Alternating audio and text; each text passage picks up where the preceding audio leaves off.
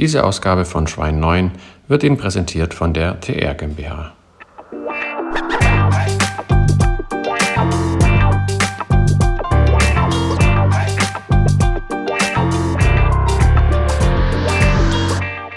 Herzlich willkommen zu einer neuen Ausgabe von Schwein 9, dem Podcast über Baukultur und mehr. Hier unterhalten wir uns mit Menschen, die wir interessant finden und beginnen jeweils mit der Frage, was ist für Sie Baukultur? Lieber Uwe, ähm, wir kennen uns schon lange mit Uwe Drost ähm, in Hamburg, ähm, heute Drost Consult. Wir kennen uns wir haben es gerade schon im Vorgespräch uns unterhalten, seit Mitte der 90er Jahre des letzten Jahrtausends und ähm, haben uns kennengelernt, als ich einen Workshop gemacht habe in Venedig, den du organisiert hast ähm, im Rahmen vom IAAS, dem Institut, Institute for Advanced Architectural Studies. Ganz genau, ganz genau. Wie kamst du auf die Idee, ein Institut zu gründen? Naja, ganz einfach. Ich bin äh, ja 1986 ausgewandert in die USA, äh, habe da ein Stipendium bekommen gehabt, ein Vollstipendium in Syracuse University, habe da studiert und gleichzeitig auch angefangen zu arbeiten in der Hochschule. Bin dann nach Texas gewechselt und dann nach Maryland, wo ich viele Jahre Professor war.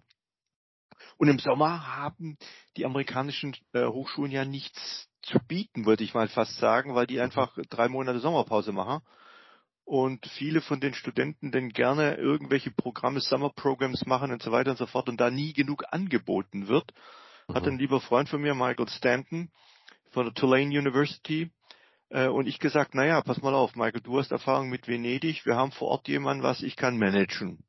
Let's do it. Mhm. Äh, viel, viel wichtiger und äh, ich hoffe, dass es ein Jugendfeiersender war das. Wir waren dann in, in, in Prag bei einer großen Veranstaltung, eine Konferenz gewesen und hatten in dem alten, einen der alten sozialistischen äh, Hotels ähm, abends zusammengestanden. Es war brütend heiß. Mhm. Ich hatte aber organisiert die restlichen Biervorräte, die das Hotel zu verkaufen hatte. oh, und äh, äh, hatten den Besuch von vielen von den anderen Leuten, die da waren und so weiter. Und unter anderem war eine junge Dame dabei, die adrett vor uns immer hin und her lief und immer erzählt hat von einem äh, Palazzo, den äh, sie beziehungsweise Organisation, für die sie arbeitet, auch vermietet etc. pp. Mhm. Wir haben auf der einen Seite immer an den Palazzo gedacht, an der anderen Seite haben wir immer die junge Dame angeguckt und gesagt, da müssen wir nach Venedig. ja. Und aus dem Palazzo ist nichts geworden, die junge Dame haben wir nie wieder gesehen. Aber es ist dann doch ein Programm ge geworden, das dann über sechs, sieben Jahre lief mhm. äh, und wo wir internationale Architekten damals noch nicht so bekannt, mittlerweile teilweise Weltstars wie Peter mhm. Zumthor oder ähnliche, mhm. mit einer großen Anzahl von Studenten internationaler Art und Weise zusammengebracht haben. Da sind einige Fauxpas passiert. Da ist nichts mal richtig passiert. Aber wir einmal, um die Geschichte rund zu machen, es waren ja auch immer Männlein und Weiblein da etc. pp. Und wir mussten die immer in den mhm. Wohnungen unterbringen. Mhm. Und dann haben wir doch mal an einem, an einem Ding eine Türkin und eine, eine Griechin in einem Zimmer untergebracht. Oh oh. Und es hat funktioniert. Das siehst du, Völkervereinigung. ja. Naja, aber es waren ja auch Leute wie Will Aretz da, äh, äh, Carmen Pinosch oder Enrique Mirais, Gott, Gott hab mhm. ihn selig, und viele anderen, Roger Rive mhm. und, und, und, und, und. Das sind ein, mittlerweile sind das ja sehr, sehr viel bekannte Leute, die teilweise auch gar nicht mehr berufsfähig sind. Ich habe viele von den ehemaligen OME-Leute, wie den Sauerbruch und andere, äh, damit eingeschleust gehabt und das war immer ein sagen wir mal, tolle Sache. Und die Kinder von Boris Wilson sind groß geworden in, Par äh, in, in, äh, in Venedig und so weiter und so fort. Also es war für uns als Jungspunde damals toll. Wir haben den Sommer immer gut verbracht. Erst Venedig, dann Barcelona, auch nochmal sechs Wochen hinterher. Mhm. Durf, durften wir wieder zurück. Hervorragend. Ja, also ich war vier Wochen, ähm, durfte ich in Venedig dabei sein, damals bei Vil Aretz und kann mich auch gut erinnern, es war wahnsinnig heiß. Und ähm, ich, ich weiß, es war das erste Mal, dass ich mir eine Badewanne eingelassen habe mit eiskaltem Wasser, also so kalt, wie es halt aus dem Hahn kam. Mhm. Und mich reingelegt habe, wie ich das sonst im Winter von einer warmen Badewanne kenne. Und man sagt, okay, endlich ein bisschen. Dann, aber war super, hat wahnsinnig viel Spaß gemacht. War eine ganz tolle Sache. Ähm, mir hat es auch wahnsinnig viel gebracht für mein Studium. Ich war da fünfte Semester, schätze ich. Für, ja, wahrscheinlich. Ähm, und habe sozusagen die Idee von den Workshops mitgenommen nach Augsburg dann. Äh, da haben wir dann mit als fünf Studenten die Planwerkstatt gegründet, hatten einen eigenen, eigene Räumlichkeiten, weil es eben keinen Zeichensaal oder ähnliche Arbeitsräume gab in der Fachhochschule damals in Augsburg. Und kamen dann auf die Idee, Mensch, wenn wir Räume haben, wir könnten doch Workshops veranstalten. Wir haben dann die ganz Kurzversion ähm, übernommen, geklaut und haben gesagt, wir machen drei Tage, Freitag, Samstag, Sonntag. Ähm, und was lag näher, als den Uwe anzurufen und sagen, Uwe, Mensch, wie wär's, komm doch mal. Willst du nicht einen Workshop leiten, äh, in der Hoffnung, dass wir dann auch die weiteren Kontakte anzapfen können und konnten. Das war der Fall. Wir haben dann insgesamt 15 Workshops veranstaltet. Ähm, und ja, haben viele, wie du sagtest, junge Wilde kennengelernt, schätzen gelernt, die sich aufgemacht haben, drei Tage lang äh, in, in der Studentenbude vom Bernd König zu wohnen und, äh, und in, mit uns dann da Blödsinn zu machen. Ähm, noch einen Abend, damit wir noch ein bisschen Geld dazu bekommen, haben wir dann jedes Mal eine, einen äh, Werkbericht organisiert in der Hochschule. Äh, also war, war eine, eine tolle runde Sache.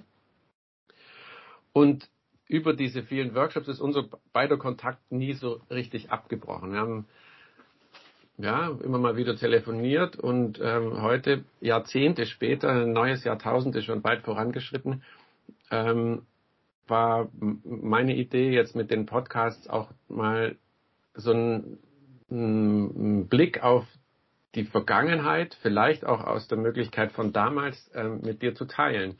Sagen, wo bist du gestartet ähm, als junger Architekt? Ich würde sagen, also als echter Vollblutarchitekt? Wo bist du gelandet als ein solcher? Ähm, und ähm, ja, ich habe vorhin noch gesagt, ich wollte ein paar Sachen einwerfen, damit man dich noch ein bisschen besser kennenlernt. Habe behauptet, du wärst U-Boot-Fahrer gewesen. Du hast gerade noch ein bisschen korrigiert, dass du zwar auf dem U-Boot warst, aber eigentlich woanders in der Marine. Ja, ich bin auf, ich bin auf Zerstörer gefahren, einem alten amerikanischen Zerstörergeschwader, das die Deutschen geerbt hatten durfte ich als äh, gerade äh, Absolvent der, der als Gymnasiast mit 20 zwei Jahre, ich sag's mal Hardcore mitmachen. Das war interessant, hat mich ein bisschen auch geprägt, bisschen ruppiger gemacht, als ich zuvor war. Mhm. Und ich möchte es nicht missen, ganz ehrlich. Äh, das war zwei Jahre interessante. Wir waren viel im Ausland mhm. und haben da auch einiges kennengelernt, hauptsächlich aus Schwarzafrika. Äh, ich möchte die Zeit wirklich äh, nicht missen. Die gehört zu einer Facette meines Werdegangs dazu, mhm. auf jeden Fall. Mhm. Du hast vorhin auch gesagt, ähm, äh, was dich sicherlich auch ausmacht, ist dein Organisationstalent. Kann man dir das jetzt unterstellen äh, oder der Marine unterstellen, ähm, dass das daher kommt oder ist es äh, naturgegeben?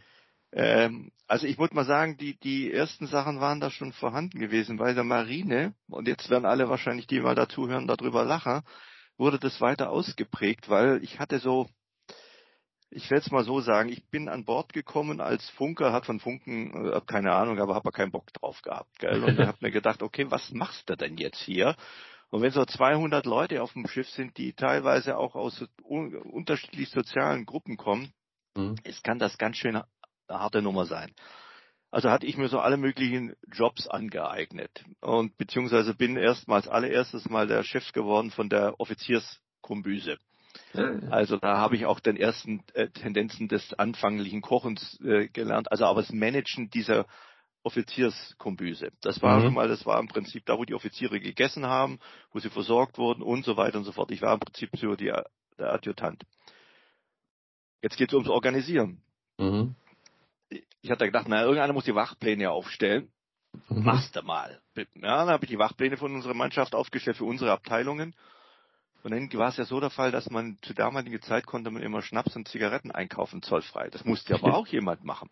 Ah. Da habe ich für die Mannschaften bei mir das organisiert.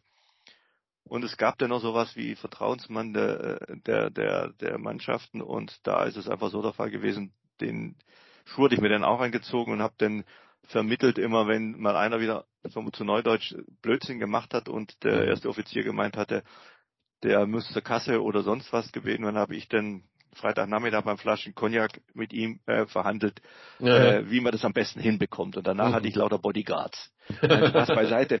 Äh, ich hatte einfach gemerkt, ich habe das ein bisschen ein Händchen dafür. Gell? Mhm. Und ähm, vielleicht, äh, jetzt will ich das sagen, da ich bin, ich habe ja danach Architektur studiert in Stuttgart. Ich war ja nie ein guter Schüler.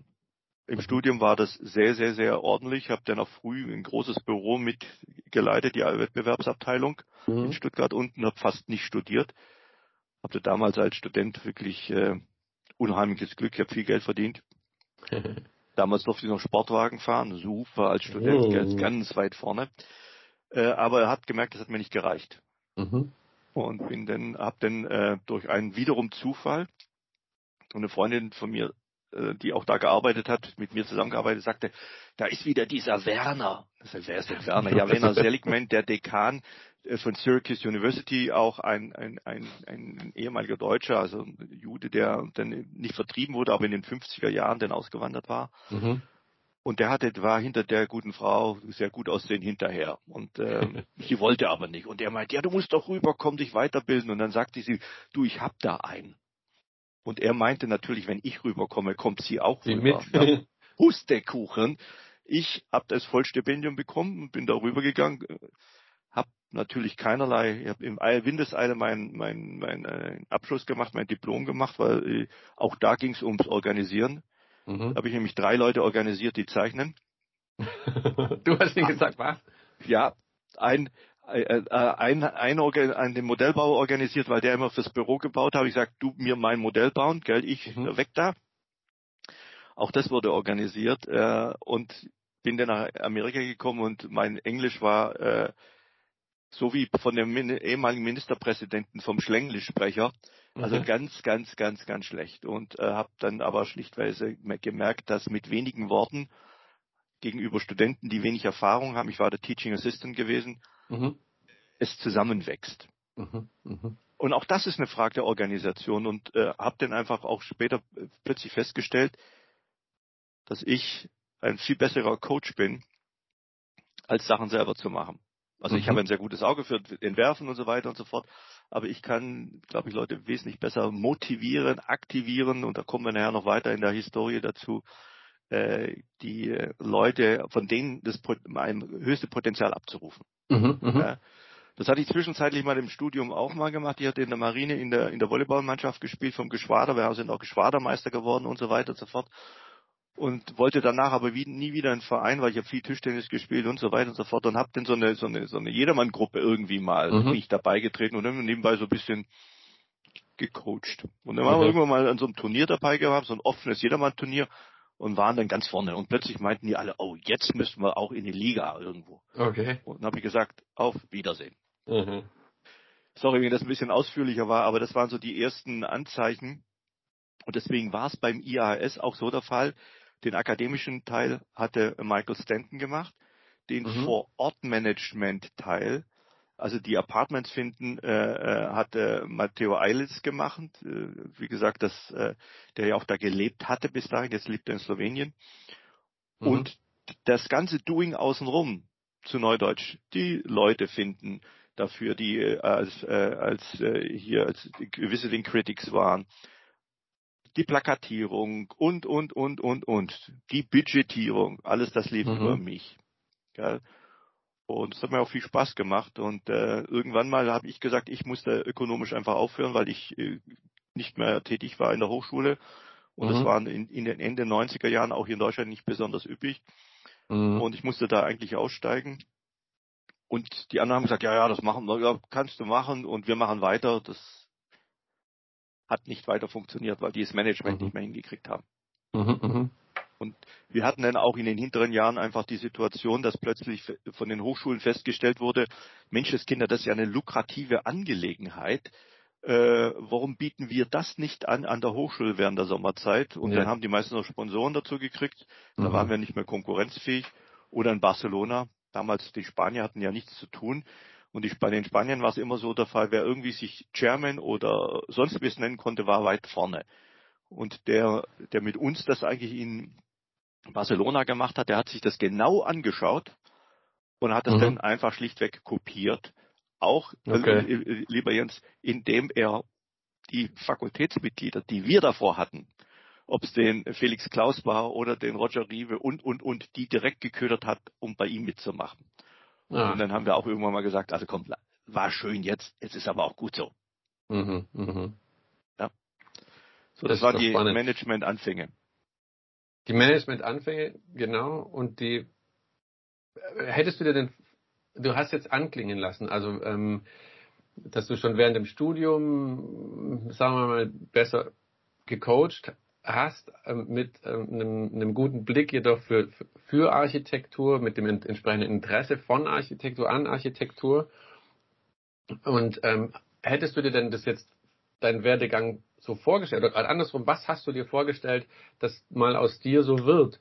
Ähm, ähm, nach dem, nach dem Studium, vielleicht auch beim, beim Abschluss vom IAS? Kann ich dir gar nicht sagen, ganz ehrlich. Doch, ich kann es sagen. Ich bin ja zwischenzeitlich auch noch der Director of Young Architects in den, in den USA gewesen. Mhm. Und wir haben dann ja äh, in unzähligen Veranstaltungen in, in, in Südamerika oder in Kanada oder sonst was mitgemacht, wo wir auch immer Leute, ich habe dann auch mal eine große Veranstaltung gemacht in Washington, an der ich persönlich bei Pleite gegangen bin, aber das mal dahingestellt. No risk, no fun. Mhm. äh, wo dann auch 40 Architekten äh, äh, vor Ort waren und im Building Museum gearbeitet haben. Und ich merkte dann schon, also dass das irgendwie in meinem Interesse liegt. Und Mhm. habe das dann jetzt, und das ist, glaube ich, der wichtige Punkt, nach Deutschland übertragen. Ich kam dann, ich habe dann in der Zwischenzeit in der Schweiz ja gearbeitet, in Lausanne, ähm, an einer privaten Hochschule. Da hatte auch der Eigentümer gedacht, Mensch, das Kind, der Mann ist gut im Management, den kann ich Mhm. gebrauchen, der macht mich internationaler. Hatte aber seinen Fakultätsmitgliedern nicht gesagt, dass sie einen neuen Chef kriegen und alle hatten gehofft, einer von denen kriegt den Job. Mhm. Das war jetzt Mobbing Nummer zwei so ungefähr. Die haben dann nur noch Französisch gesprochen. Da war ich mit meinem Englisch ganz weit vorne. Mhm. Und einem Dreivierteljahr habe ich dann da aufgehört. Und dann bin ich nach äh, Deutschland. Ich war ja schon in Europa. Ich bin nach Deutschland zurück. Äh, und äh, muss ganz ehrlich sagen, dann äh, war es so der Fall, dass äh, ich verschiedene Workshops ja gemacht hatte, auch übers IHS. Und dann ein, ein Kollege von mir, ein lieber Freund, Hadi Terani, zu mir Mhm. dann so spontan gesagt hat, du, so jemand wie dich brauchen wir in Hamburg. Ohne es zu differenzieren, gell. Und äh, da habe ich mir nicht beides gedacht. Ich habe gesagt, oh gut, ich Stuttgart, das Ländle ist mir zu klein, die Mhm. Schickeria brauche ich nicht. Mhm. Frankfurt hatte ich in groß. Ich bin kein ich bin kein äh, Karnevalsfreak Mhm. und Berlin ist mir zu chaotisch. Und außerdem bin ich ja schon mal zur See gefahren. Also was Mhm. blieb? Hamburg. Hamburg. Und äh, das war ganz gut. Ich kam an und war natürlich nichts zu tun. Mhm. Und ich hatte dann organisiert in Schwerin einen äh, großen Workshop. Da waren auch wieder einige internationale Kollegen und Kolleginnen dabei. Aus dem ist nachher als Summe, das hatten wir nie beabsichtigt, äh, Mhm. die Bewerbung für die Bundesgartenshow raus geworden. Da hatte die Stadt intelligenterweise einen Dritten gebeten, doch mal die ganzen Ergebnisse so zusammenzutragen, die wir da hatten und dann einen Plan zu zeichnen. Und damit haben sie sich beworben. Mhm. Davon hatten wir aber nie was erfahren. Und ich hatte in, äh, in Bonn unten schon ein großes Verfahren gemacht, äh, damals, wo es hieß, also die Regierung zieht um. Mhm. Die war aber noch da über die Neuentwicklung des, äh, des Bundesareals. Ja. Und hatte da so verschiedene äh, Kontakte geknüpft. Und dann kam man plötzlich auf mich zu und hat dann mir, zu mir gesagt, naja, wenn Sie sowas machen können, werden Sie doch wohl einen Architektenwettbewerb ausschreiben können. Mhm. Und ich so natürlich als junger Sponti, boah, was sollte denn das schon sein? Na klar, bin natürlich beim ersten Mal gleich richtig auf die Nase gefallen, weil ich natürlich, so wie ich war, so Rules und Regels, die gibt's zwar, aber die muss ich ja nicht so beachten, gell? Bin ich mit dem blauen Auge davon gekommen und dann bin ich aber in dieses Thema des Verständigens zwischen Bauherrn, Stadt und Architekten. Und da hat mir dieses riesige Netzwerk der Architekten unheimlich Mhm. geholfen, Mhm. weil ich dann einfach von jungen äh, Projektentwicklern gefragt wurde, sag mal, wie würdest du das denn machen? Wen würdest du denn dazu nehmen? Mhm. Und das erste Projekt war Falkenried, wo ich im Hintergrund im Prinzip, sagen wir mal, die fünf Jungs von der Tankstelle, die fünf jungen Projektentwickler beraten habe, mit Mhm. wem wir was machen können, unter anderem mit Bolles Wilson und anderen. Und das war ein Glücksfall, weil das Ergebnis hervorragend war. Mhm. Und da bin ich in, in dieses Management, dieses Vermitteln einfach reingekommen. Und ich muss mal ganz ehrlich sagen, ganz salopp, ich bin von wirklich Herzblut-Architekt. Ich habe wahrscheinlich in meiner Position jetzt mehr Architektur beeinflusst und gewirkt als viele Architekten je in ihrem Leben machen können. Und da ist im Prinzip eigentlich, Jens, die Hochschullehre fortgesetzt worden. Mhm. Ich habe ganz zum Anfang viele der Projekte bei äh, damals noch Booterichter Terrani, äh, war ich beratend mit tätig. Samstagnachmittag kam immer der, der, der Call von Hardy, du, wir brauchen dich mal wieder. Mhm. Und da waren einige Jungs oben gesessen in dem Entwurfsteam, die jetzt ihre eigenständigen großen Büros haben. Und die erinnern sich alle noch dran, wie wir da immer schön Samstagnachmittag zusammensaßen. Mhm. Und das ein oder andere Gebäude, was jetzt hier auch steht, irgendwie draus entwickelt wurde. Aber da mhm. war ich auch immer nur Coach. Ja. Also auch im Management im Prinzip tätig. Mhm. Und ich habe einfach deutlich gesehen, man muss nicht alles selber machen, man muss nicht alles selber können. Mhm. Aber das Know-how, was ich über die Jahre in den USA und Know-how heißt jetzt nicht im Teaching, Know-how, was über diese enormen Ressourcen, was die amerikanischen Universitäten haben, Bibliotheken, mhm. sonderlicher Art und Weise, hatte ich eigentlich das erste Mal studiert. In Deutschland habe ich nicht studiert. In Deutschland habe ich gearbeitet und war an der Hochschule.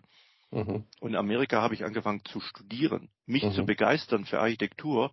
Vorher habe ich was aufgemalt gehabt. Ein mhm. bisschen, ich hatte, war clever in ein paar funktionalen Zusammenhänge aufzuzeichnen und davon erfolgreich. Das hat mit Architektur nichts zu tun. Mhm. Aber das IAS hat mir geholfen, ganz klar, weil dann mhm. auch der Kontakt, der Austausch mit den anderen Jungen, ob es mhm. Roger war oder sonst wie was, etc. pp. Das mhm. war natürlich schon extrem hilfreich, weil wir da auf einen Diskurs gekommen sind, der bis heute noch bei mir vorhanden ist. Ja, ja. Also das kann ich gut nachvollziehen. Also die, mh, mm, bei uns war das damals so bei Planwerkstatt an der Fachhochschule, damals ja noch wirklich auch Fachhochschule, so ähm, man wird ausgebildet fürs Doing. Und ähm, wo wir dann gesagt haben, ja schon, aber ist da nicht noch ein bisschen mehr? Und da, so kamen wir auf die Workshops und ich glaube schon auch sagen zu dürfen, dass diese, die, die, der Diskurs mit Architekten, die äh, Lust haben an Architektur, mit Architektur umzugehen ähm, und auch durchaus kontrovers zu diskutieren, ähm, bringt dann erst die Freude, sage ich mal, an mhm. Architektur, mhm. den Blick für Architektur, einen, ähm, einen Drehen von einer, von einer Medaille auf die andere Seite und sich das anzuschauen. Ich, hab, ich erinnere mich noch gut, ähm, ähm, in, im Berlage-Institut mal ähm, ausnahmsweise mal ein Workshop, der nicht von dir war, mit dir ähm, im Verbund ähm, äh, mit Tom Main und dann war Präsentation und ähm, es waren Gastkritiker eingeladen, die saßen da auf so hölzernen Stühlchen und wir Jungspuns haben äh, coole Ideen präsentiert. Und das war Gott sei, also Gott sei Dank nicht jetzt meine Arbeit. Ähm, es war jemand vor mir dran, auch auf Englisch. Und ähm, ich kann dir nicht mehr sagen, wer es war, aber der, ähm, einer von diesen Critics sagt dann, I hear what you say, but all I see is bullshit. It could be me. Und der Studi, und der Studi von mir so, dem fiel das Gesicht, der, der wusste überhaupt nicht, wer reagieren soll, heulen. Äh, ja. Und dann wurde es still unter den Critics, dann hast du das Atmen gehört von allen. Und irgendwann meldete sich dann einfach ein anderer Critic zu Wort und sagte, äh, Moment mal, da komme ich jetzt gar nicht mit. Ich finde es eine geniale Sache, die der da gemacht hat. Und dann fing unter den Critics auch an die Diskussion über eine Arbeit, über die Qualität von Entwurf, über eine Philosophie, über eine Theorie. Und ähm, das, das trage ich in mir dieses, das kann man auch anders sehen. Hm. Es ist der richtige Weg. Also auch wenn man es plötzlich, wenn man selber überzeugt ist, wenn das Team überzeugt ist von da, so und nicht anders, ist für mich der größte Spaß zu sagen, ja dann, ob ich das jetzt so sehe oder nicht, ich nehme einfach mal komplett das, die, die gegenteilige ähm, äh, Position ein, nur um es auch bewertet zu haben, um es zu diskutieren. Mhm. Und ja, also von daher glaube ich, ist es ganz wertvoll und wichtig, ähm, aus Diskussionen zu lernen. Und wenn man dafür offen ist, kommt man, glaube ich, tatsächlich weiter.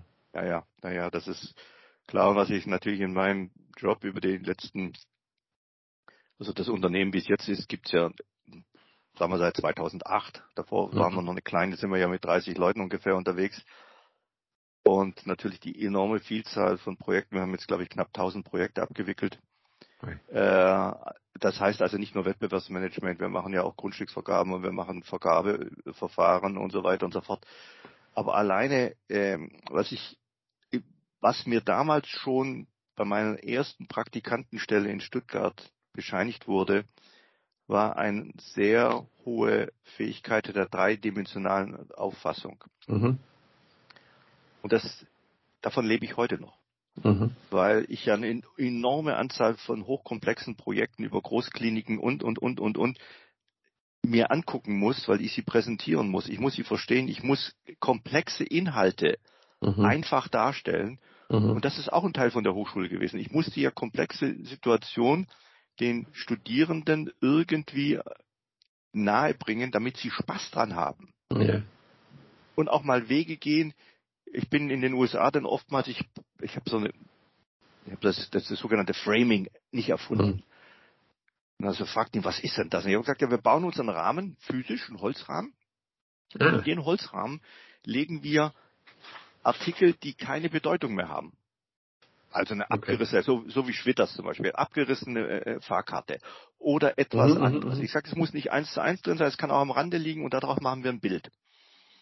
Und dann interpretieren wir die Fähigkeit und sehen, ob diese abgerissene Fahrkarte im Kontext mit den anderen Elementen noch die mhm. gleiche Bedeutung hat oder ob sie dadurch einen ganz anderen Wert bekommen hat.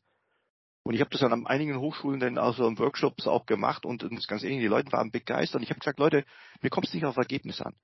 Mir kommt es auf die Art und Weise des Denkens an. Mhm.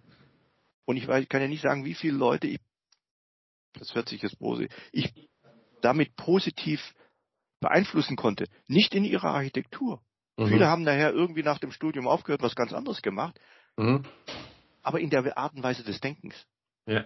Und das ist für mich die zentrale. Und das ist bis jetzt genauso weiterhin geblieben. Ich stelle stell nicht alles in Frage, aber ich stelle einfach Fragen.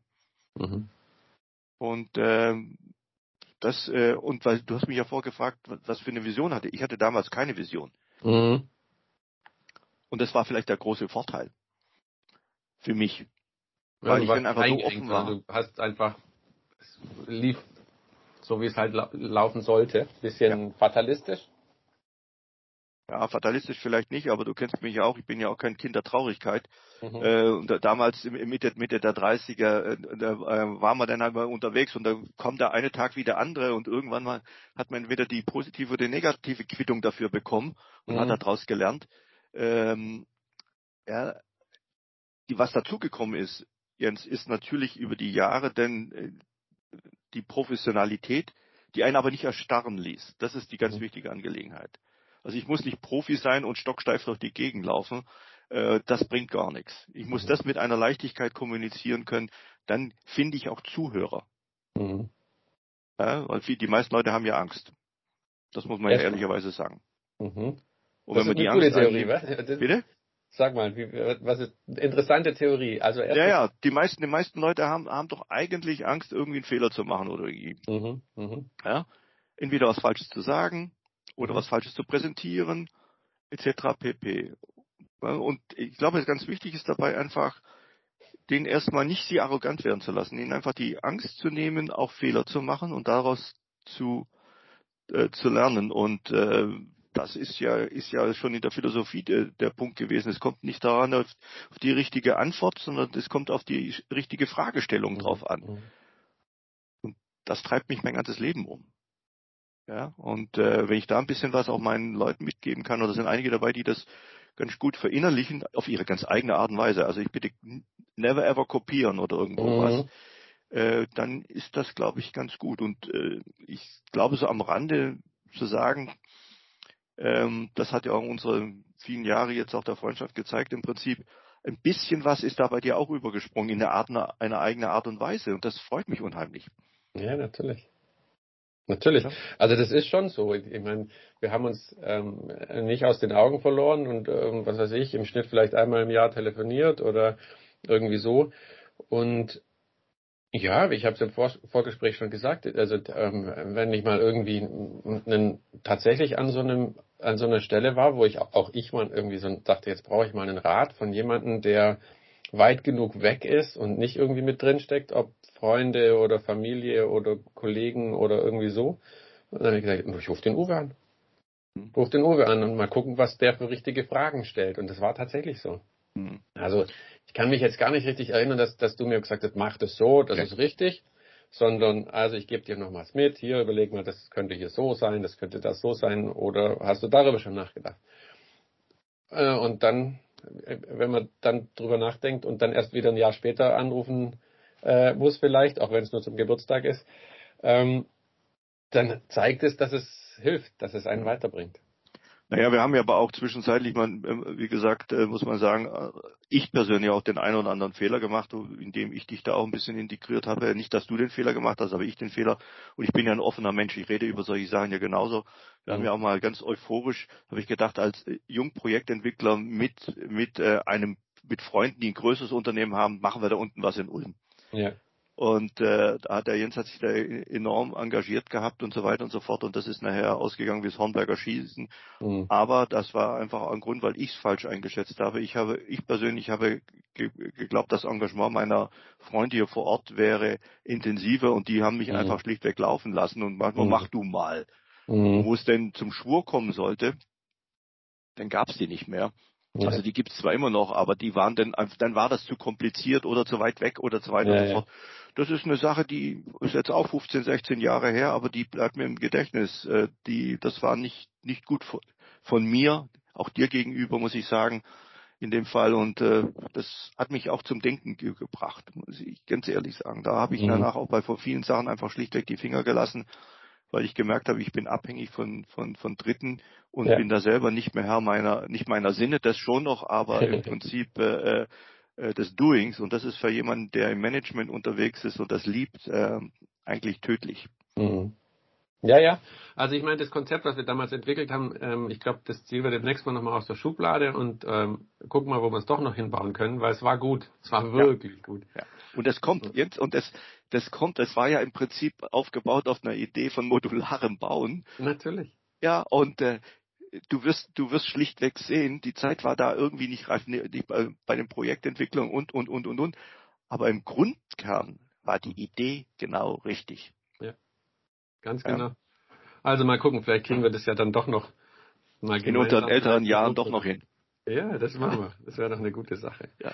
Wenn du, wenn du, ja, wir haben Projektentwicklung angesprochen. Ich habe immer im Kopf, ähm, du hast selber von dir gesprochen, du bist ein städtebaulicher Projektentwickler. Wir waren noch ab und an ähm, gemeinsam auf der Expo Real. Ich erinnere mich noch mit dir ähm, äh, im Schlepptau, also nicht ich, hm. nicht mit du mit mir im Schlepptau, so, so muss ich sagen. Ähm, nicht nur vorne bei den grauen Herren in, in, den, in den dunklen Anzügen zu stehen, an, an der Vorderseite der Stände, sondern ähm, wir sind nach hinten gegangen. Und wie das dann halt so ist, ein Bierchen getrunken oder auch zwei. Ähm, und ich fand es unheimlich spannend, weil an den Stellen war ja dann plötzlich sowohl Expertise und nicht nur Fassade, da war auch äh, Menschlichkeit, ähm, da war auch viel Spaß dabei. Und unterm Strich blieb für mich dann, da werden die sagt man vielleicht ein bisschen flapsig, da werden die Geschäfte gemacht. Ähm, und das ist für mich auch übrig geblieben zu sagen, es sind dann die Beziehungen, die es ausmachen, um ein Projekt zum Fliegen zu bringen oder nicht. Da bringt der schönste Stand auf der Expo Real nichts. Hm. Ja, das ist, ähm, das ist so. Ich habe ja aufgehört jetzt vor fünf oder sechs Jahren. Mhm. Also einmal war ich noch gewesen, äh, weil ich dann auch gesagt habe, also die Geschäfte, die wir machen wollen, und das ist äh, einfach jetzt über die Jahre so gewachsen, wenn ich am, an einem Stand irgendwo stehe, äh, dann und mit Leuten rede, dann weiß es in einer halben Stunde jeder, dass der irgendwie mit dem geredet hat. Da könnte ja was sein, da könnte mhm. sicher was anbahnen. Das brauche ich nicht, muss ich mhm. sagen. Wenn meine jungen Kollegen aus der Geschäftsleitung jetzt da hingehen wollen, dann sollen die das gerne machen und auch das mhm. Netzwerk aufbauen. Ähm, das war für mich in, in der Aufbauphase, in der wo du ja auch öfters denn da, da warst, war das mhm. ein, ein guter Punkt. Das war dann so das Abklingen der, der, der ganz wilden Phase mit den Abendveranstaltungen und so weiter. Ähm, aber äh, jetzt im Nachhinein muss ich ganz ehrlich sagen, war das super. Jetzt würde ich mal ganz ehrlich sagen, man muss auch mit seinen Kräften ein bisschen schonen, wäre mhm. es ähm, fatal. Und dieses Jahr war es ganz schlimm da sind die meisten mit, mit Corona zurückgekommen. Also das ja. war, wie gesagt, ah, das war ein Hotspot bis zum geht nicht mehr. Mhm. Ja. Mhm. Ähm, aber, und das ist jetzt richtig, was du, was du schon sagst, ähm, jetzt gehen wir wieder aufs Management zurück. das Entwickeln von Strategien. Mhm. Ich habe jetzt für einige, über einige Jahre bei großen Ausschreibungen, die nicht wir machen, aber Grundstücksausschreibungen, Konzeptausschreibungen, die mhm. Konzepte geschrieben für die äh, Projektentwickler und Investoren. Und wir haben da auch einigen an Zuschlag bekommen. Mhm. Weil im Endeffekt kommt es wirklich darauf an, die Konzepte als tragfähig, also nicht Otto-Normal-Konzepte, die kann jeder. Mhm aber mal wirklich 360 Grad zu denken und zu sehen, wo sind da ist, äh, wo sind da die, die Lücken in den Systemen, die man füllen kann. Mhm. Das macht unheimlich Spaß, muss ich ganz ehrlich sagen. Und ich bin der Meinung, alle oder viele, nicht alle, jammern ja, es gibt so ein bisschen Katerstimmung. Mhm. Jetzt sage ich was ganz komisches, worüber ich sehr froh bin. Mhm. Weil da sind viele, um jetzt mal im, im, im Seedeutsch zu sagen, viele Bagalutten unterwegs, die im Prinzip eigentlich nicht auf den Markt mehr gehören, also Spekulanten sondersgleichen. Mhm. Äh, und wenn der Markt bereinigt werden kann durch einige von denen, da muss ich ganz ehrlich sagen, hurra.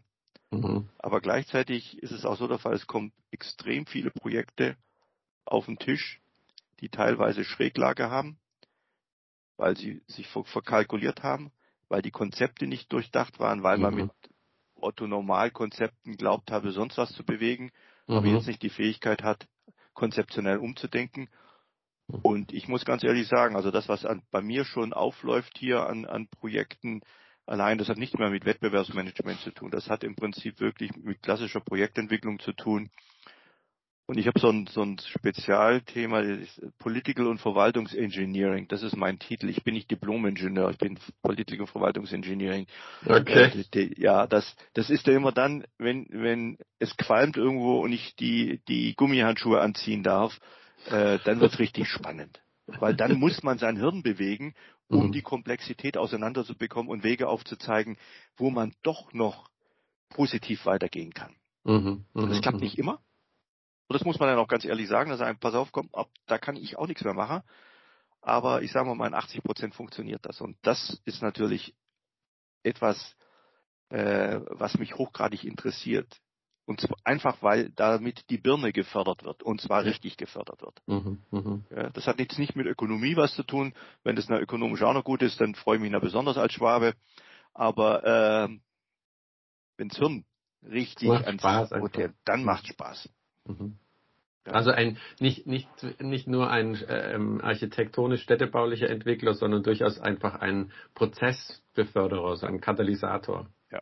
ja. Mhm. Und äh, wir hatten einmal vor vor einiger Zeit ein größeres Areal in, in Berlin. Da kam ein Freund von mir, der ist eine Firma, hat das gekauft gehabt und sagt, ja, wollen wir was Besonderes machen. Da habe ich gesagt, ja, dann machen wir mal auch den ein oder anderen Workshop.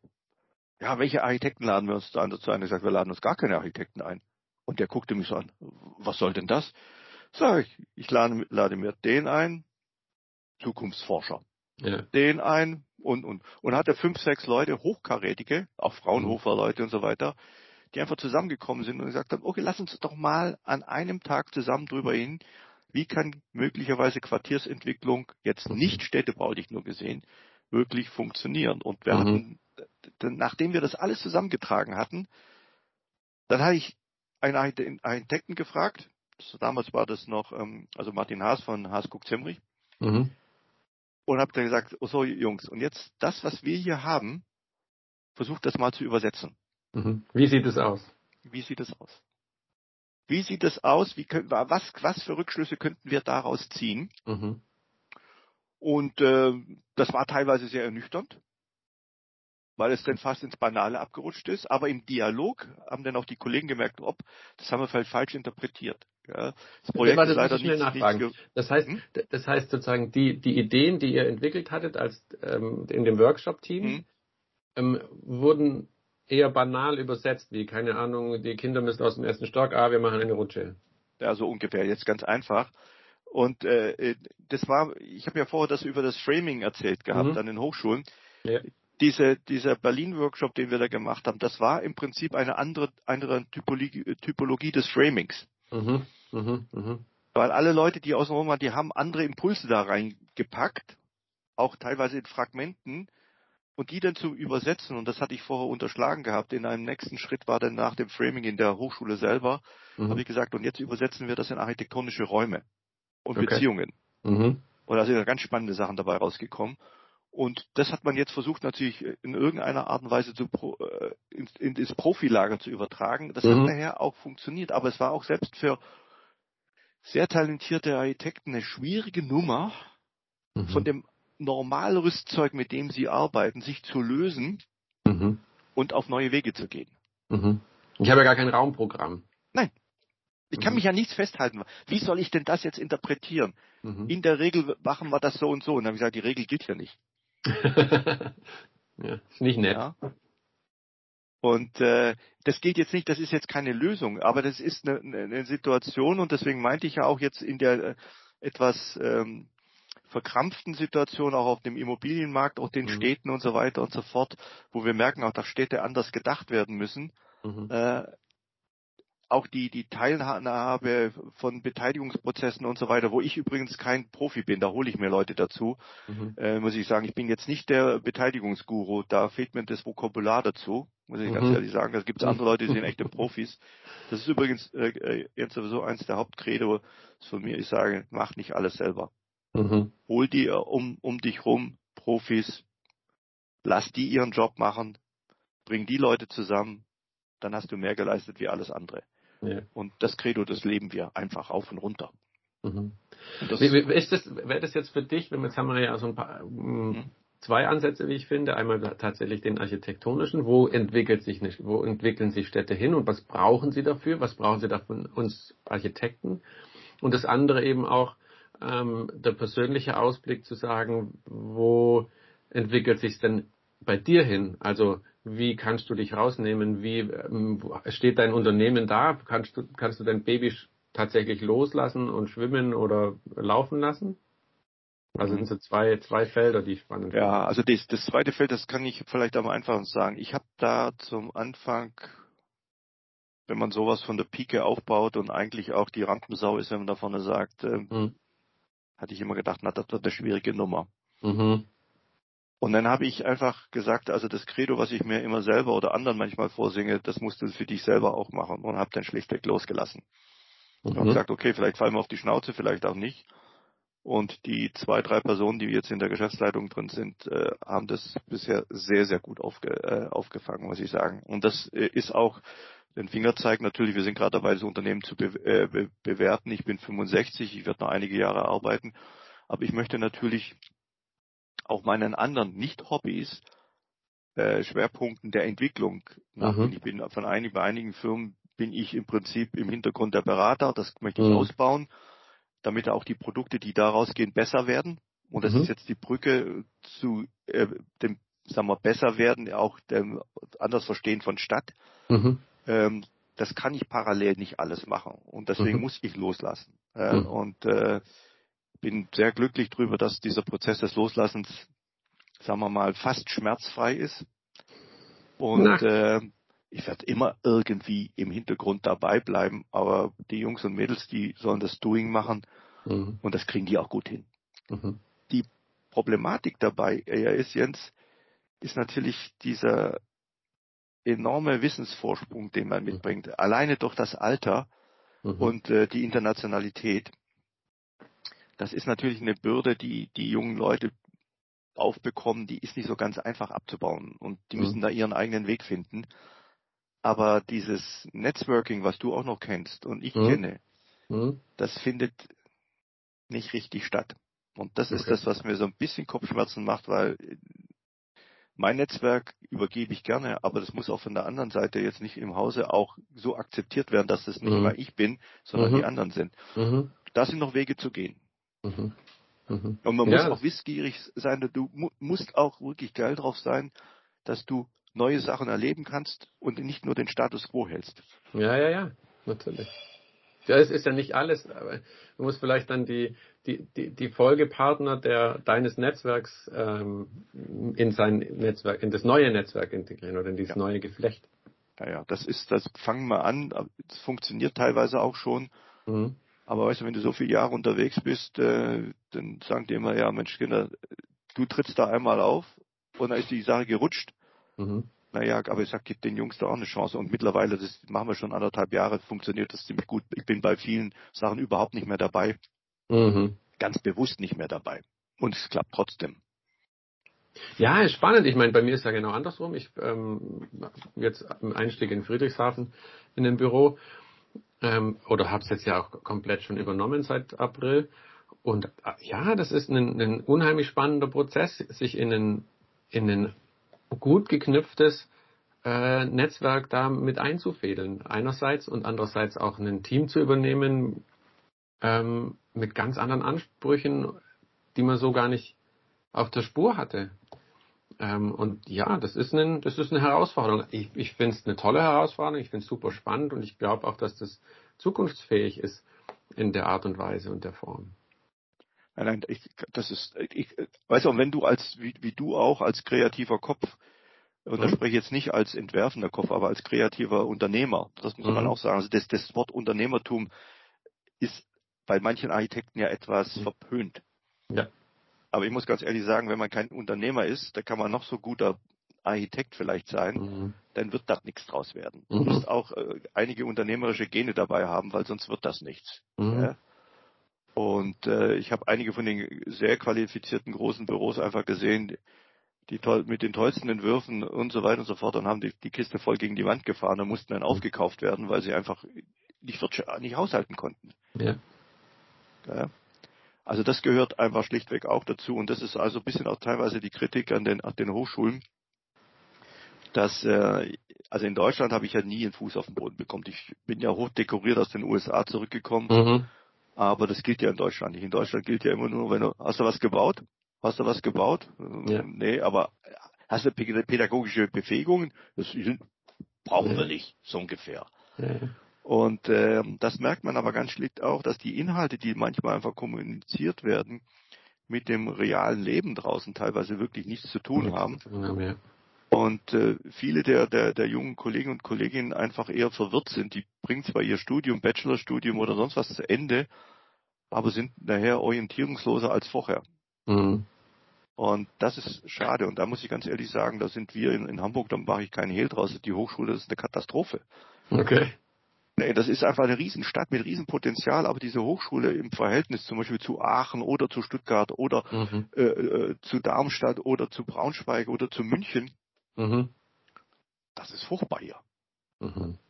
Einzelteile sind sicher ganz okay, aber im Großen und Ganzen die Strahlkraft, die die Stadt hat, hat die mhm. Hochschule nicht. Ja, schade da ist auch, da die zerlegen sich selbst, das ist auch egal. Das wäre ein, ein anderer Podcast über, über, über Hochschulpolitik äh, und Entwicklung. Mhm. Ja.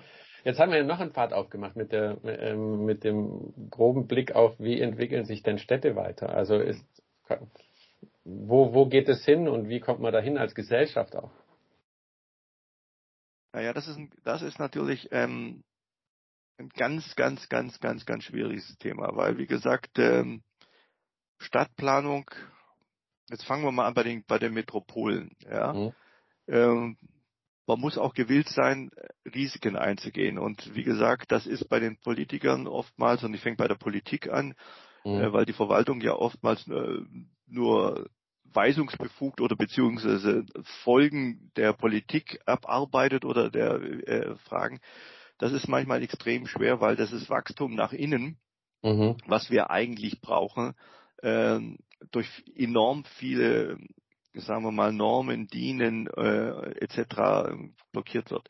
Also mhm. der, der, der, größte, sagen wir mal, Wackerstein in meinem Magen ist die Baunutzungsverordnung. Mhm äh, die uns jegliche Flexibilität, und einige werden jetzt mir widersprechen, das ist auch in Ordnung, äh, aber einschränkt. Da gibt es mhm. in Ulm bei euch da unten dieses äh, äh Stadtregal.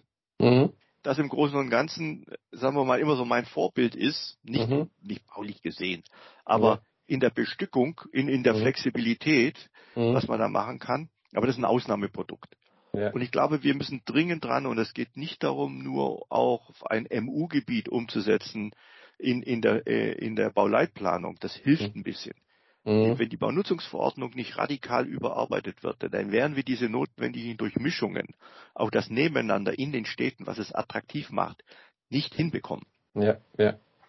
Ja? Ist so. Die Forderungen, die da im Raum stehen, die, die werden dann an der, beim Nachbarn gebremst. Genau. Und du, du selber bist ja sehr aktiv auch in den Kammern tätig und, und so weiter und so fort. Muss ehrlich sagen, die Kammern sind da auch ein bisschen äh, zahnloser Tiger. Die versuchen zwar immer wieder mal äh, einen Vorstoß zu machen, aber der ist jetzt nicht so vehement, dass man sagen kann, das hat einen Nachhalt, dass die, die, die, die, die Politik auf oberster Ebene das sich vornimmt. Da mhm. wird immer mit Zahlen gearbeitet, mit Stückzahlen gearbeitet und, und, und, und, und, weil die eventuell auch verständlich sind, aber es wird wenig mit ich spreche jetzt nicht über modulares Bauen, Inhalt oder, oder, oder das Ganze, was mit, mit der Ökobilanz zu tun hat. Mhm. Nein. Aber das Ding am Keim zu schlimmen, um auch Städte wieder zu durchmischen, mhm. Nutzungen nebeneinander möglich zu machen, Nutzungsänderungen möglich zu machen in kürzester Zeit. Mhm. Mhm. Ja? Viele gucken, wir gucken alle auf historische Städte. Ah, toll, wie das war, das war, das war, das war. Damals gab es keine Baunutzungsverordnung. Ja, so ist. Ja, und das ist gelebte Stadt gewesen. Ja. Mhm. Also das ist so, so der Punkt. Und dann müssen wir natürlich auch ran, und das ist, wird, wirst du schmunzeln und viele anderen auch. Ich sage, eine der Hauptinvestitionen müssten sein in die Berufsfeuerwehren, dass sie neue Leiterwegen bekommen. Mit längeren Leitern oder kürzeren? Mit längeren Leitern. Mhm. Warum? Dann würde ich nämlich zwei Stockwerke oben drauflegen können überall und würde mit den Leitern rankommen. Mhm. Ja, und könnte Potenzial einfach mal schlichtweg quartierweise zu sagen, okay, hier gehe ich zwei Geschosse weiter hoch. Ja. ja? Ohne zusätzliches Treppenhaus, weil nicht mehr ja. Hochhausgrenze, sondern ja. wir, die Hochhausgrenze wird ähm, einfach um zwei Geschosse erhöht, dadurch, dass die Leiter sechs Meter länger ist. Genau. Mhm. Ja. Das, ja, ich kann das mal sagen. Wir haben ja einen namhaften ähm, Feuerwehrstandort ähm, äh, hier in Ulm. Mit, die machen ja die ganzen Aufsätze für Feuerwehren mit den Drehleitern. Klingeln wir mal und sagen, mach mal das sechs Meter länger. Ja. Einfach, einfach mal aufzuzeigen, weil alle sagen ja, das ist, das ist die Norm momentan. Ja, wenn ich mich darauf ausruhe, dann ist es auch die Norm. Aber wenn ich einmal selber sage, guck, ich, ich krieg, ich krieg die Karre dahin, die mhm. verändert sich in Länge nicht. Übrigens bin ich beraten bei allen möglichen Feuerwachen. In der Länge nicht, aber der Aufbau ist ein bisschen anderer und dadurch kriege ich sechs Meter weiter nach oben. Mhm. Da will man sehen, was die Leute dazu sagen. Mhm. Gute Idee. Ja. Das ist so ein, ein, eine kleine Spin-off an einer Idee, mhm. äh, äh, um das zu sagen. Oder wir sind da dran gewesen. Ich habe mich da ein bisschen zurückgezogen, weil es mir zu viel wurde an der Softwareentwicklung für Belegung, äh, äh, Belegung in der, der Gewerbeflächen in Innenstädten. Ähm, wo wir einfach einfach sagen, okay, es wird im hohen Grade alles, was nicht belegt ist, mit Zwischennutzungen belegt mhm. äh, und so weiter und, und so fort. Also wie so, wie so eine Börse, aber wirklich hochprofessionell, weil viele Makler haben da kein Interesse dran. Das ist kein richtiges Geschäft für die. Viele Vermieter haben Angst, dass sie Leute reinkriegen, die sie nie wieder rauskriegen. Mhm. Und sowas muss, kann man auch managen. Dafür kann man eine Software entwickeln und, und, und, und, und, mhm. damit einfach auch Spin-off-Aktivitäten stattfinden mhm. können. Mhm. mhm. Ja, das hat jetzt nichts mit Gentrifikation zu tun. Das hat einfach damit zu tun, tote Bereiche in der Stadt, auch wenn es nur temporär ist, zwischenzunutzen und dadurch Aktivitäten machen. Das habe ich damals schon äh, in Baltimore haben wir das damals vor, vor 30 Jahren, gefühlterweise ja 30 Jahren, haben wir das gemacht, wo wir dann einfach Ausstellungen in Schaufenster reingehängt haben und dadurch mhm. plötzlich die Leute davor stehen geblieben sind mhm. und nicht dran vorbeigegangen sind. Das mhm. ist ganz banal. Und dieses Thema haben wir ex explizit auch in Hamburg und anderen Großstädten, äh, weil da einfach äh, tote Flächen sind. Ja. ja. ja.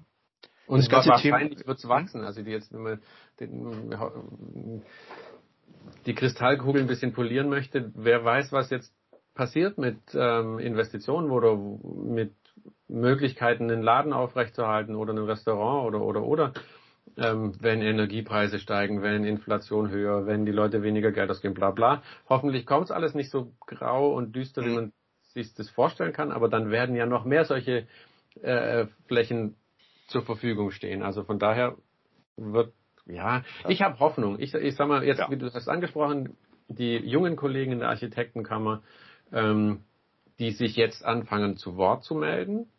Ähm, das hat eine Weile gedauert, habe ich das Gefühl. Da waren es dann tatsächlich, oder sind es im Landesvorstand tatsächlich auch noch wirklich viele alte weiße Männer. Ähm, gestern war Bezirksvertreterversammlung hier in Ulm äh, der baden-württembergischen Kammer. Und da sind Junge dabei, die sich dann zu Wort melden mit Baunutzungsverordnung waren, waren ein Thema, was die Jungen angesprochen haben. Mhm. Ähm, und Forderungen gestellt haben, die die Alten als alltäglich und ja, haben wir auch schon probiert, können wir ja nichts machen, abgelegt haben. Und die Jungen kommen wieder und sagen, nee, mir doch egal, hol's aus ja. der Schublade, let's do it. Ja, ja, ja, das ist, das ist aber auch super. Muss ich ganz ehrlich sagen, weil der Impuls muss von unten kommen, äh, die, die, die Status Quo-Bewahrer, äh, das, das hilft kein, es hilft keinem weiter, absolut nicht, absolut mhm. nicht. Nee, nee. Und dann das Thema, mein weiteres Lieblingsthema des Weiterbauens. Mhm. Ähm, also wir haben einige Projekte, die ich also auch begleite, jetzt nicht als Architekt, sondern als Manager auch, äh, wo normalerweise alle Leute hingegangen sind, haben die reisen wir ab die Bude. Mhm. Und ähm, ich jetzt geschafft habe, die Investoren zu überreden, beraten, lass uns doch mal weiterbauen. Mhm. Also nicht abzureißen, Teile werden abgerissen, aber Großteile werden im Prinzip weitergebaut mhm. und mhm. ergänzt. Mhm. Und ich glaube, das ist eine der zentralen Aufgaben, die wir in der in der äh, in der Stadt und sonst wie haben werden. Und auch da wieder, lieber Jens, greift natürlich die Baunutzungsverordnung. Momentan halten wir uns über Wasser, indem wir sagen, okay, das war ein Bürogebäude, wir bauen es jetzt um, in erweitern es in den Teil, vielleicht trennen wir auch einen Teil ab, also nicht abreißen, trennen was ab und machen da einen Wohnteil rein, das geht ja mhm. auch. Äh, das ist dann halt nebeneinander, weil es dann das Planungsrecht es noch hergibt. Aber das wirklich sich intensiv damit auseinandersetzen, und ich meine jetzt nicht diese ganzen äh, Baubörsen oder Materialbörsen, die auch ganz so. gut sind, muss ich ganz ja. ehrlich sagen, da habe ich An, auch kein Problem damit. Mhm. Äh, das ist ein Spin-off, ein Teil davon, aber wirklich das Bewusstsein zu haben, einfach nicht nur hinzugehen und abzureißen. Äh, und auf der anderen Seite natürlich äh, auch äh, Ämter wie Denkmalschutz, die äh, Häuser aus den 70er, 80er Jahren unter Schutz stellen, was auch gerechtfertigt ist. Aber ich habe dann auch gesagt, Leute, wir brauchen keinen Totendenkmalschutz. Wir brauchen jetzt nicht das im Prinzip eins mhm. zu eins konversieren äh, mhm. und dann ist das so, sondern auch der Denkmalschutz muss kreativ mhm. mitdenken und sagen, gut, lass uns mal andere Wege gehen der Übersetzung. Lass dieses ja. Haus in eine neue Generation überführt werden mhm. und nicht konserva konservatorisch daran gehen in die mhm. Angelegenheit. Und das sind Themen, die da draußen sind. Äh, und nur wenn wir die irgendwie dynamisch äh, bespielen, können wir auch Stadt weiterschreiben. Ja. Da reicht es manchmal nur, eine, äh, eine Tür in eine denkmalgeschützte Wand zu machen und zwei Einheiten mit einer Nutzungsfolge oder mit, einer, mit einem Nutzungsübergang, so muss ich sagen, äh, hm. auszustatten. Und zack, ja. funktioniert es. Und äh, aber da, wie gesagt, da, das sind Bretter, die der zu bohren sind, muss ich ganz ehrlich sagen, und Ideologien, die teilweise da sind. Mhm.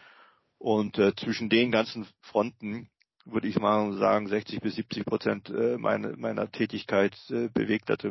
Teil sind natürlich das Wettbewerbsmanagement, wo wir über Wettbewerbsmanagement und Inhalte, die wir beschreiben, Brücken bauen. Mhm. Ja, das funktioniert ganz gut, aber es sind dann auch viele Projekte, die im Prinzip dann nicht in dem Verfahren drin sind, sondern die sonst wie beraten werden müssen, damit überhaupt die Grundimpulse, gerade bei den Investmentleuten, überhaupt vorhanden sind. Mhm. Weil bei denen, ganz ehrlich, ich habe der letzte Mal zwei oder drei von den Jungschnöseln, sage ich schon mal, rausgeworfen, weil die haben nur noch ihre Excel-Tabellen da. Und da hat einer Puh gemacht und dann haben sie gedacht schon wieder eine Euro 50 da rein. Ach, da kommt wieder was anderes raus. Und ich gesagt, wenn die, wenn die jetzt nicht sofort aufhören damit, ist die Veranstaltung zu Ende. Mhm. Weil so kann man nicht arbeiten. Ja, und das versaut auch die gesamte äh, Gesellschaft, wenn man nur über Excel-Tabellen arbeitet. Ja, ja. Ein Entwurf über Excel, ja, geht geht begrenzt. Die erste halbe Stunde äh, lohnt sich, darüber nachzudenken, ja oder nein. Und wenn es sich lohnt, dann lohnt sich auch die nächsten drei Tage noch. Auf, ja. Mhm.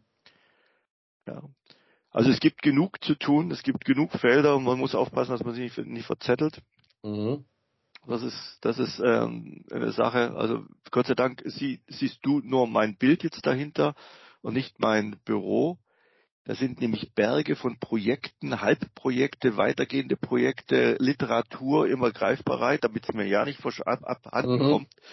Äh, also wie gesagt, hier von wegen klinisch sauber ist bei mir gar nichts. Also sauber ist es, aber es ist ein es ist wie so ein, so ein äh, selbst deklarierter kleiner Think Tank, äh, in dem ich hier drin sitze. So ähnlich ist bei mir auch. Ich, deswegen habe ich ähm, nach Vorgabe meiner Frau ähm, den Hintergrund ähm, unscharf gemacht, weil ich jetzt im Homeoffice nach dem heute rumgewuselt Tag und ähm, das ist so ein Durcheinander und du würdest jetzt nicht nur diese bunten, scheckigen Farben da hinten erkennen, sondern genau sehen, dass es ein, noch ein fürchterliches Durcheinander ist und deswegen habe ich ähm, per Oder Mufti das, den Blur-Hintergrund einzuschalten gehabt. Ja, ja, das ist äh okay. Mein Lieber, hast Uwe. du noch was auf, äh, was du mit mir besprechen möchtest oder diskutieren Ach du, ich, ich, ähm, bestimmt könnten wir noch stundenlang plaudern ja. und ich würde das eher so sehen, dass wir das dann lieber nochmal wiederholen. Ich glaube, wir sind jetzt bei knapp einer Stunde 15. Mhm. Ähm, und äh, ich würde es heute mal dabei belassen und okay. bedanke mich ganz, ganz herzlich, liebe Uwe, und freue mich, wenn wir uns mal wieder sehen würden, so richtig. Ja. Physisch mal wieder. Ja, ja, das ist äh, ja. Nein, ich auch, ich darf, darf mich auch mal bei dir recht herzlich bedanken und äh, die Selbstkritik, die ich auch schon, wenn ich ins Plaudern komme, komme ich ins Plaudern. Ich habe einfach, ähm, ob ich was zu sagen habe, weiß ich nicht, aber es sind zu viele Gedanken einfach in dem Kopf, die einfach irgendwann raus müssen. Und äh, vielleicht abschließend, das war das, was mich als ganz kleinen Bub mal extrem schockiert hat. Ich war in einer katholischen Schule mhm. und da kam irgendwie Schulaufsicht rein, war da glaube ich zweite Klasse oder irgendwie und ich habe immer so einen relativ großen Kopf schon gehabt. Und dann sagte der da vorne stehend und der da hinten mit den roten Haaren und dem großen Kopf, hat der auch was im Kopf? ja, das waren die damaligen Zeiten. Ich als Kleiner mhm. habe mir da gleich in die Hose gemacht. Vielleicht nie vergessen. Mhm. Und da habe ich mir damals aber schon irgendwie gedacht, dir werde ich schon mal zeigen, was ich im Kopf habe. Jetzt kommt's. okay, mein lieber Jens.